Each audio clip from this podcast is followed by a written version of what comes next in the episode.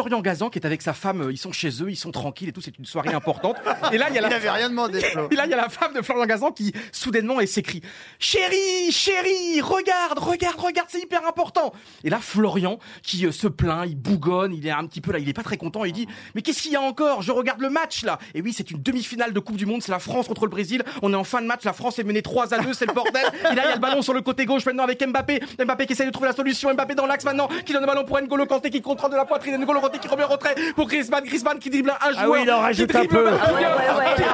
joueur. Il tire et il marque. La France qui égalise 3 partout à la 89 minutes de jeu. Mais la femme de Florian, elle s'en fout complètement, elle s'en contrefou. Parce que là, elle, vraiment, elle te crie, elle te crie, elle te susurre maintenant l'oreille. Regarde mon chou, regarde mon chou à la crème. Le petit vient de faire ses premiers pas.